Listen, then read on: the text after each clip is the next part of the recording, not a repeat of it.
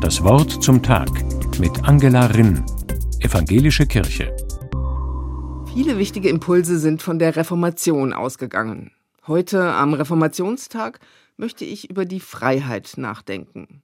Denn von allem, was Martin Luther angestoßen hat, scheint mir die Freiheit heute am meisten gefährdet zu sein. Das Wort Freiheit erinnert an den Freihals, den Hals des Menschen, dem kein Sklavenjoch aufgelegt ist und der seinen Kopf frei erheben und in alle Richtungen bewegen kann. Martin Luther war die bewegliche Freiheit des Denkens sogar wichtiger als sein Leben. Für das, was er als richtig erkannt hatte, riskierte er die Konfrontation mit Papst und Kaiser, den wichtigsten Machtzentren seiner Zeit. Es grenzt an ein Wunder, dass er das überlebt hat. Es gab dann doch Menschen, denen die Freiheit der Gedanken am Herzen lag und die ihn geschützt haben. Selbstverständlich ist das nicht. Ein Bonbon sagt, der Mensch zieht ein sicheres Gefängnis einer gefährlichen Freiheit vor. Leider wahr. Für mich unverständlich gibt es Menschen, die ihre persönliche Bequemlichkeit wichtiger finden als politische Freiheit. Die sich nach der DDR zurücksehnen, weil da angeblich alles für sie geregelt wurde. Oder aber die Freiheit mit Egoismus verwechseln und die Freiheit zu unbegrenzter Ressourcenverschwendung rücksichtslos für sich beanspruchen. Stichwort Ich first. Was schert mich die nächste Generation? Dabei lässt sich, so paradox das klingt, wahre Freiheit nur durch teilweisen Verzicht auf persönliche Freiheiten erreichen.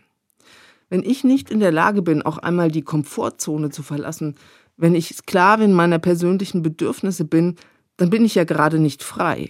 Freiheit bedeutet nicht, das zu tun, worauf man gerade Lust hat, sondern einzutreten für eine Welt, die potenziell für alle Menschen lebenswert ist. Aus dieser Motivation heraus kämpfen Menschen unter Einsatz ihrer persönlichen Freiheit oder gar ihres Lebens für Pressefreiheit und Menschenrechte. Ich bin sehr froh darüber, dass wir in einem Land leben, in dem Menschen nicht fürchten müssen, im Gefängnis zu landen, nur weil sie offen ihre Meinung sagen. Wenn ich mich in der Welt umschaue, ist das ein großes Privileg, das mir viel wert ist. Ich möchte nicht in China leben müssen, nicht in Nordkorea oder in Russland. Und ich bewundere alle, die in diesen Ländern den ganz persönlichen Einsatz für die Freiheit wagen. Es ist nicht selbstverständlich, in einem freien Land zu leben. Ich glaube, wir müssen gemeinsam überlegen, was uns die Freiheit wert ist. Gemeinsam mit allen Menschen guten Willens, seien es Christen, Muslime, Atheisten, Buddhisten. Nicht jeder ist so mutig wie Martin Luther. Ich ganz bestimmt nicht. Aber das Schöne ist, wir sind nicht alleine, wir Liebhaberinnen und Liebhaber der Freiheit. Das stärkt das macht Mut.